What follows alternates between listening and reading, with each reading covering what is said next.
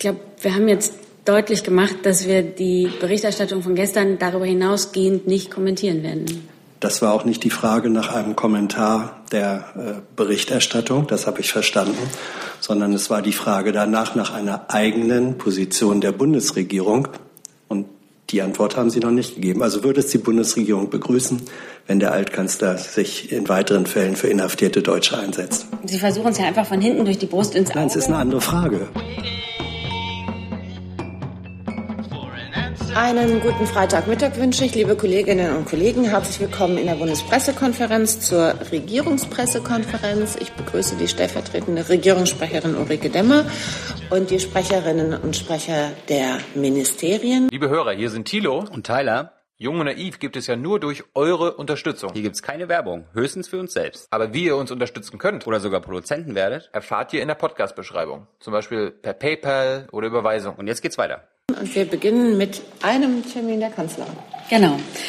Und zwar am kommenden Dienstag, den 31. Oktober, finden die Feierlichkeiten zum 500. Reformationsjubiläum in der Lutherstadt Wittenberg ihren Höhepunkt und Abschluss. Die Bundeskanzlerin wird um 15 Uhr gemeinsam mit zahlreichen Gästen aus Politik, Kirche, Kultur, Gesellschaft am Festgottesdienst in der Schlosskirche zu Wittenberg teilnehmen.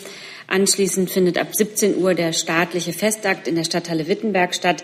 Die Bundeskanzlerin hält gegen 17.45 Uhr die Festrede. Der Festgottesdienst und der Festakt werden vom ZDF bzw. vom MDR übertragen. Gibt es Fragen zu diesem Termin? Das ist nicht der Fall. Dann andere Fragen zu anderen Themen. Herr Jung. Frau Aderbach, ich wollte zum ähm, Fall Steutner kommen und der Involvierung von Herrn Schröder. Können Sie mal aus Ihrer Sicht uns beschreiben, wann Herr Schröder von Herrn Gabriel äh, gefragt wurde, dort mitzuhelfen und Frau Demmer, wann Frau Merkel involviert war. Sie haben die Presseberichterstattung über diese Frage gestern gesehen. Sie haben gesehen, dass sich der Bundesaußenminister geäußert hat. Und darüber hinausgehende Informationen kann ich Ihnen heute hier von diesem Podium nicht mitteilen. Die Bundesregierung freut sich sehr, dass Peter Steutner frei ist und wieder bei seiner Familie sein kann. Ähm, wir werden uns selbstverständlich weiter mit aller Kraft auch für die anderen deutschen Staatsbürger einsetzen, die aus nicht nachvollziehbaren Gründen in der Türkei inhaftiert sind. Ich bitte aber um Verständnis, dass ich die Berichterstattung hier nicht kommentieren werde. Zusatz? Frau Debar, war Herr Schröder nur für Herrn Steutner bei Herrn Erdogan oder auch für die anderen deutschen Inhaftierten? Ich bitte da nochmal um Verständnis, dass ich die Berichterstattung von gestern dazu hier nicht weiter kommentieren, ausführen oder ergänzen möchte. Frau Kollegin? Äh, es geht in eine ähnliche, aber nicht die ganz gleiche Richtung. Ich wüsste gerne, ob Altkanzler Schröder äh, nach diesem, dieser erfolgreichen Mission und jetzt nicht nur begrenzt auf die noch in der Türkei Inhaftierten in Zukunft äh, möglicherweise noch mal als Geheimwaffe zum Einsatz kommen könnte oder ob er das angeboten hat. Ich würde Sie da auf meine schon gegebene Antwort nochmal verweisen wollen. Ich würde Sie wirklich um Verständnis bitten, dass wir jetzt einzelne Elemente der Berichterstattung von gestern ähm, weder bestätigen noch dementieren. Und wir halten es da wie das Büro des Altkanzlers. Wir geben dazu keine Stellungnahmen ab. Herr Jessen? Würde es die Bundesregierung begrüßen, wenn der Altkanzler sich für weitere inhaftierte Deutsche einsetzt? Ich glaube, wir haben jetzt deutlich gemacht, dass wir die Berichterstattung von gestern darüber hinausgehend nicht kommentieren werden. Das war auch nicht die Frage nach einem Kommentar der äh, Berichterstattung, das habe ich verstanden, sondern es war die Frage danach nach einer eigenen Position der Bundesregierung. Die Antwort haben Sie noch nicht gegeben. Also würde es die Bundesregierung begrüßen, wenn der Altkanzler sich in weiteren Fällen für inhaftierte Deutsche einsetzt. Sie versuchen es ja einfach von hinten durch die Brust ins Auge. Nein, es ist eine andere Frage. Mit Verlaub, Frau Demmer, Sie haben gesagt, wir kommentieren die Berichterstattung nicht. Akzeptiert. Ich frage nach einer eigenen Position der Bundesregierung. Das ist was ganz anderes. Sie versuchen es von hinten rum nicht zu beantworten. Gut, ich würde dann damit das Thema abschließen wollen und sagen, ich habe dazu alles gesagt. Sie haben nicht gesagt, ob die Bundesregierung weitere äh, Interessenvertretungen begrüßen würde. Danke. Herr Heller. Hat die Bundesregierung denn seit der Freilassung von Herrn Steutner irgendwelche weiteren Signale aus Ankara bekommen, dass da was im Gange ist. Es sind ja immer noch zehn Leute, zehn deutsche Staatsbürger, die da in Haft sind. Ich kann Ihnen dazu gerne mitteilen, der Bundesaußenminister hat heute Morgen mit Herrn Çavuşoğlu telefoniert, ähm, vor nicht allzu langer Zeit. Ähm, er hat noch mal deutlich gemacht, was er auch schon ähm, zur ähm, Freilassung Herrn Steudners gesagt hat, dass wir uns freuen, dass Herr Steudner nach Hause gekommen ist. Ähm, und ähm, er hat auch deutlich gemacht, dass für die Bundesregierung es natürlich auch ein Anliegen ist, im Dialog mit der Türkei zu bleiben und die, Beziehung zwischen unseren beiden Ländern zu verbessern. Und so sind die beiden heute verblieben, auch in der, in der Absicht, einen weiteren Dialog ähm, zu führen. Und natürlich ist es für die Bundesregierung, gehen die diplomatischen Bemühungen weiter auf allen Ebenen, auf allen Kanälen, sich für die verbliebenen Deutschen, die in Haft sind, dort einzusetzen und unsere bisherige Politik fortzuführen und uns einzusetzen dafür, dass auch in diesen Fällen eine gute Lösung gefunden werden kann, so wie das auch ähm, schon der Bundesaußenminister in seinen Äußerungen gesagt hat. Zusatz? Aber der türkische Außenminister hat nicht irgendwas äh, dem deutschen Außenminister gesagt, was darauf hindeutet, dass man auch bei den anderen zehn Inhaftierten etwas erwarten könne. Das, was ich Ihnen über den Inhalt des Gespräches sagen konnte, habe ich Ihnen gerade gesagt. Ich kann doch noch eine andere Information Ihnen zusätzlich geben, und das ist die, dass der Bundesaußenminister gestern mit Frau Freudenschuss, der Partnerin von Herrn Steudner, gesprochen hat und auch da seine Freude ausgedrückt hat, dass Herr Steudner ähm, frei freigekommen ist, um nach Deutschland zu reisen. Das Verfahren geht ja fort, auch das dürfen wir nicht vergessen. Ähm, und er hat auch die Absicht, sich ähm, mit Herrn Steudner in naher Zukunft einmal zu treffen. Herr Heller, Sie hatten noch ein anderes Thema? Ja. Dann bitte. Ich würde gerne vom, vom Wirtschaftsministerium wissen, ähm, nachdem immerhin ein großer Teil bei Air Berlin jetzt geklärt ist, wann wird denn zurückgezahlt, dieser 150 Millionen Kredit, den die Bundesregierung gegeben hat, und wer zahlt zurück? Ist das nur die Lufthansa, die als der Käufer der von einem großen Teil jetzt dasteht oder ist da auch noch eine Schnitte, sage ich mal, reserviert für etwaige weitere Partner, die Teile von Air Berlin äh, übernehmen? Ja, vielen Dank für die Frage. Ähm, ähm, ich würde da um Verständnis bitten, dass ich zu den, zu den äh, näheren Details äh, über Zeitpläne und dergleichen äh, nicht äh, nähere Ausführungen machen kann. Da ist, aber es ist klar, es ist ein rückzahlbarer Kredit gewesen. Ähm, Vertragsparteien waren äh, unter anderem der Bund und äh, Air Berlin und äh, wir erwarten auch, dass das Geld zurückfließt.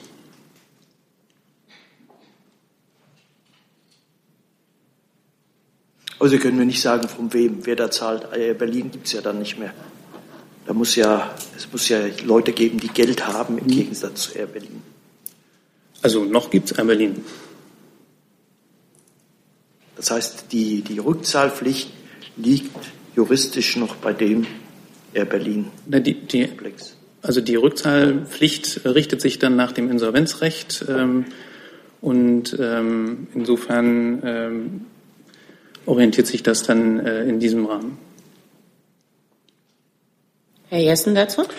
Herr Jomitz, ich meine mich zu erinnern, dass in einem früheren Zeitpunkt, nämlich nach Kreditgewährung, äh, als es genau um diese Frage ging, äh, Ihr Haus hier gesagt hat, man gehe davon aus, ähm, dass äh, aus dem Verkauf von Teilen Air Berlins genug Geld in die Kasse kommen würde oder werde, um den Kredit zu bedienen. An diesem Punkt sind wir jetzt. Das bedeutet logisch, Sie gehen davon aus, dass aus den Verkäufen von dem, was die Käufer zahlen, in einen gemeinsamen Topf, ob der dann Air Berlin oder Air Berlin Insolvenzverwalter oder wie auch immer heißt, dass aus diesem Topf dann die 150 Millionen zurückgezahlt werden können. Gilt diese Position noch?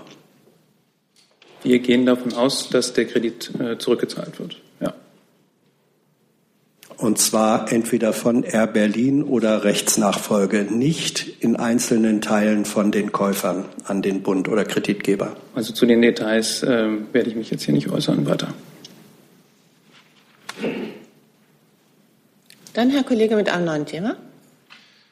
Guten Tag, äh, Frau Demmer. Ich hätte eine Frage wegen Katalonien. Leider ist die Situation äh, eskaliert. Also äh, heute hat äh, Ministerpräsident Spanien den Artikel 155 im Senat äh, bestätigt, also angekündigt.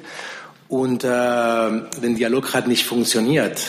Sind Sie enttäuscht, dass dieser Dialog überhaupt nicht gemacht werden konnte? Von, von wem sind Sie eher enttäuscht? Von der katalanischen Seite oder von der spanischen Seite? Also an der Haltung der Bundesregierung hat sich nichts geändert. Nach derzeitigem Stand ähm, tagt das katalanische Regionalparlament heute weiter, um über das weitere Vorgehen zu beraten. Wir vertrauen darauf, dass dies unter Wahrung der spanischen Rechts- und Verfassungsordnung geschieht und so eine weitere Eskalation vermieden werden kann. Deshalb würde ich gerne noch mal wiederholen, was wir hier an dieser Stelle ja schon ganz häufig gesagt haben. Aus unserer Sicht müssen die Verfassungsordnung und die Einheit Spaniens erhalten bleiben. Auch die Rechte und Freiheiten aller Bürger in Spanien müssen garantiert werden. Und wie Sie wissen, hat sich die Bundeskanzlerin in der vergangenen Woche vor dem EU-Gipfel ja auch zum Konflikt geäußert. Ich kann das gerne noch mal wiederholen. Wir schauen da sehr genau hin und unterstützen die Position der spanischen Regierung, die ja auch eine Position ist, die parteiübergreifend eingenommen wird. Und natürlich beschäftigt uns das sehr und wir hoffen, dass es hier auch eine Lösung gibt, die auf dem Boden der spanischen Verfassung gefunden werden kann. Also die Entmachtung von den katalanischen Institutionen halten Sie für richtig. Und äh, heute könnte noch äh, die Unabhängigkeit von Katalonien erklärt werden. Was, wie, wie wird die deutsche Regierung äh, reagieren? Die Bundesregierung hofft ganz ausdrücklich, dass die Beteiligten alle bestehenden Möglichkeiten zum Dialog und zur Deeskalation ausnutzen werden, die das spanische Recht und die Verfassungsordnung bieten. Und ähm, dazu gehört auch die Aufrechterhaltung der Fassung, verfassungsmäßigen Ordnung. Frau Antoni mit einem neuen Thema. Eine Frage an das Verkehrsministerium. Der Zeitung Südwestpresse liegt ein, eine Änderungsverordnung vor, die mehr Gigaliner auf, oder Gigaliner auf mehr Straßen zulässt. Darum die Frage, inwiefern sehen Sie die Gefahr, dass ähm, dadurch der Verschleiß von Straßen erhöht wird und wie wollen Sie damit umgehen? Also erstmal möchte ich äh, klarstellen, dass es bei der Verordnung, um die es hier geht, nicht um Gigaliner geht, sondern um Lang-Lkw. Die sind länger, aber äh, bringen kein größeres Gewicht bezogen auf die Achsen auf die Straße. Äh, wir haben einen Versuch dazu seit mehreren Jahren laufen. Das wissen Sie. Der ist evaluiert worden. Das ist auch alles öffentlich. Und der Verordnungsentwurf zu den Lang-Lkw, der befindet sich derzeit in der Länder- und Verbändeanhörung. Das kann ich Ihnen dazu sagen.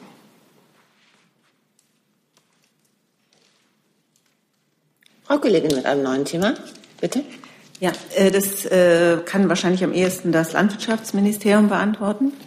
Äh, und zwar möchte ich gerne wissen, weshalb Deutschland als eines von zwei EU-Ländern die Veröffentlichung der Informationen zum Fipronil-Skandal blockiert und ob Sie nicht meinen, dass das die Verbraucher weiter zusätzlich verunsichert. Ja, vielen Dank für die Frage. Ähm, grundsätzlich ist es so, dass die Bundesregierung natürlich größtes Interesse daran hat, dass die Umstände, die zur Verunreinigung von Eiern und Eierzeugnissen äh, mit Fipronil geführt haben, schnell und vollständig aufgeklärt werden. Genau aus diesem Grund hat die Bundesregierung der EU-Kommission am 29. September 2017 auf Anfrage auch offiziell mitgeteilt, dass aus Sicht ähm, der Bundesregierung keine Bedenken bezüglich einer Veröffentlichung von Daten aus dem EU-Schnellwarnsystem zu diesem Fall bestehen. Und dabei kam es zu einem Übermittlungsfehler und aus diesem Grund ist die Stellungnahme nicht bei der EU-Com eingegangen. Zwischenzeitlich wurde durch das Bundesamt für Verbraucherschutz und Lebensmittelsicherheit eine vom BML nicht autorisierte Stellungnahme bei der Com abgegeben.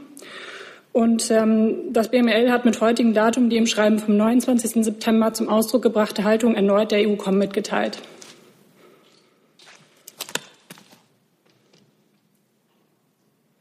Herr Jung mit einem neuen Thema.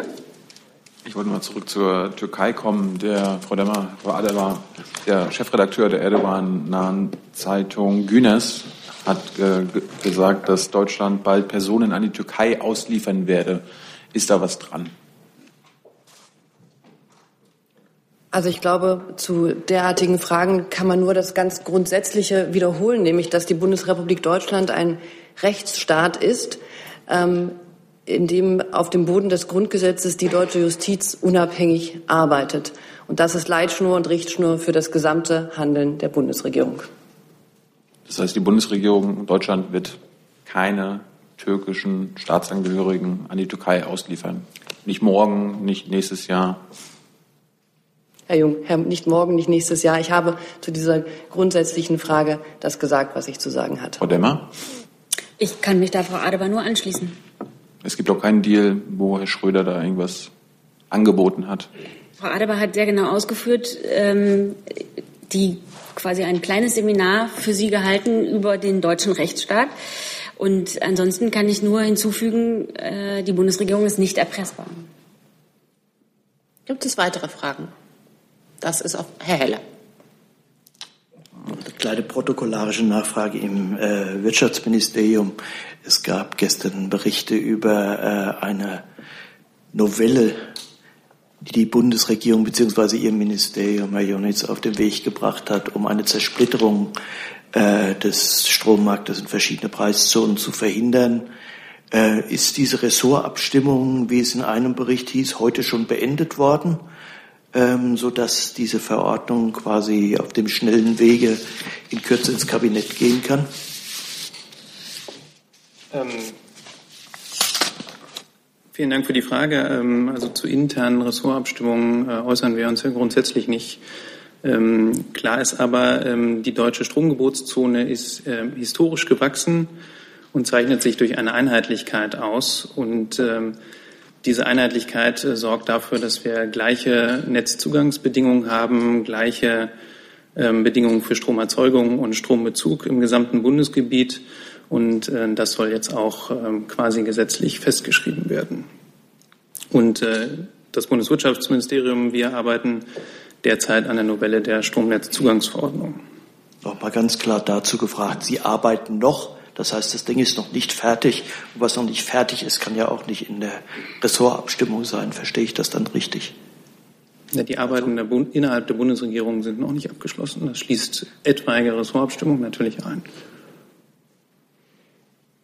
Herr Jung mit einem neuen Thema. Frau Adebar, ich wollte nochmal zur Ihrer Aktion Rumors About Germany kommen. Dort wollen Sie ja mehrere Lügen widerlegen, die ähm, Flüchtlingen gesagt werden oder so weiter, unter anderem, dass Deutschland jedem Flüchtling ein Haus schenke. Es gibt jetzt auch Berichte, dass niemals irgendein Flüchtling aus Afghanistan oder irgendeinem anderen Land von diesem Gerücht oder dieser Aussage gehört hat. Also wie kommen Sie auf diese angeblichen Lügen? Woher haben Sie das? Ich kenne die Berichte, auf die Sie sich jetzt hier beziehen, Herr Jung, nicht. Deswegen kann ich mich ähm, zu dem Inhalt dieser Berichte auch nicht äußern. Ich glaube, wir haben deutlich gemacht, ähm, dass wir mit der Webseite Rumors About Germany, es uns ein Anliegen ist, aufzuklären ähm, und die Menschen, die sich äh, mit dem Gedanken tragen, auf, den, ähm, auf einen Weg zu machen, bestmöglich darüber zu informieren. Wir machen das auf eine moderne Weise. Wir machen das für das Smartphone nutzbar und wir machen das auf eine Weise, von der wir hoffen, dass sie ähm, gelesen wird und ankommt und ähm, denken, dass diese Webseite ein gutes Tool in diese Richtung sein kann. Die Frage war, woher haben Sie diese angeblichen Gerüchte, also diese Rumors about Germany, wo kommen die her? Und äh, Sie äh, erwidern ja auf diese angeblichen Lügen, die kursieren. Es gibt, also Sie antworten teilweise mit Unsinn und manchmal mit völliger Unsinn. Was ist da der Unterschied? Also wenn Sie davon sprechen, dass etwas Unsinn ist und etwas völliger Unsinn ist. Herr Jung, ich weiß nicht, was Sie mit Sie antworten und einer Wortexegese da jetzt meinen. Ähm, ich glaube, ich habe zu dieser Webseite und zu unseren Zielsetzungen das gesagt, was ich zu sagen hatte. Wir nehmen natürlich da Informationen auf und Themen auf, die uns ähm, relevant erscheinen ähm, für die Meinungsbildung ähm, der Betroffenen, an die wir uns, an die wir uns richten. Letzter Zusatz dazu. Darf ich die Frage mal, woher kommen diese Gerüchte, die Sie hier zu widerlegen versuchen? Das sind ähm, Themen, von denen wir aus unserer Kommunikation, ähm, aus unserem, aus unserem ähm, aus unserer Analyse annehmen, dass sie für die Betroffenen wichtig und von Interesse sein können. Ich sehe keine weiteren Fragen. Herzlichen Dank für diesen Freitag. Noch einmal Entschuldigung, Herr Jessen, Sekunde. Ja, pardon. gut. Äh, noch einmal zur Situation ähm, in Spanien, äh, Frau Adebar. Äh, Sie haben ja und Frau Demmer auch ausgeführt, dass die Bundesregierung die. Das Thema Situ hatten wir schon aufgerufen, ich, ich, ne? Ich weiß, ich weiß. Gut. Mich, ich würde gerne wissen, ob ähm, die besondere Beobachtung dazu geführt hat oder dazu führen kann, dass im Auswärtigen Amt so etwas wie eine Taskforce besondere Beobachtungskompetenz eingerichtet wird, weil es ja doch die Situation, wenn es weiter eskaliert, in der gesamten EU ähm, weiter beeinflussen kann? Oder wird das mit, dem, mit der Kräfteorganisation, wie sie so ist, äh, behandelt? Wir haben ein ähm, gut, also ein gut ausgestattetes ähm, Referat, was sich mit diesen Fragen befasst. Wir haben ein Generalkonsulat vor Ort, wir haben eine Botschaft in Madrid. Natürlich ist ähm, die Arbeitsbelastung ähm, und die Arbeitszeiten der Kollegen in diesen Tagen hoch. Ähm, aber das ähm, und wir haben natürlich auch schauen auf die auf die Sicherheit. Wir haben auch unser ähm, unser ähm, Krisenzentrum schaut sich natürlich auch kontinuierlich die Lage an. Also die Arbeitsbelastung ist hoch, aber bisher stemmen wir das so. Dann habe ich noch mal Herrn, Herrn Jung gesehen. Liebe Hörer, hier sind Thilo und Tyler. Jung und Naiv gibt es ja nur durch eure Unterstützung. Hier gibt es keine Werbung, höchstens für uns selbst. Aber wie ihr uns unterstützen könnt oder sogar Produzenten werdet, erfahrt ihr in der Podcast-Beschreibung. Zum Beispiel per PayPal oder Überweisung. Und jetzt geht's weiter. Frau Adebar, äh, Russland hat angegeben, dass sie vier atomwaffenfähige Langstreckenraketen getestet haben, äh, in Anwesenheit vom, US, äh, vom Präsidenten Putin. Ähm, wie bewertet es die Bundesregierung, also den Test von atomwaffenfähigen Langstreckenraketen? Ich weiß nicht, ob, das, ob Sie dazu was sagen können. Ich, ich habe da keine Erkenntnisse. Nein. Nein, auch nicht. Ja, verurteilen Sie das? Das tun Sie ja auch bei anderen Ländern. Ich habe ähm, nur den Pressebericht äh, ganz kurz gesehen. Ich kann dazu jetzt hier ähm, Ihnen nichts Konkretes sagen, weil ich den Pressebericht nicht wirklich kenne und ähm, auch nicht die Hintergründe kenne und wir dazu im Moment keine Erkenntnisse haben. Jetzt sehe ich aber wirklich keine Fragen mehr. Sage Dankeschön.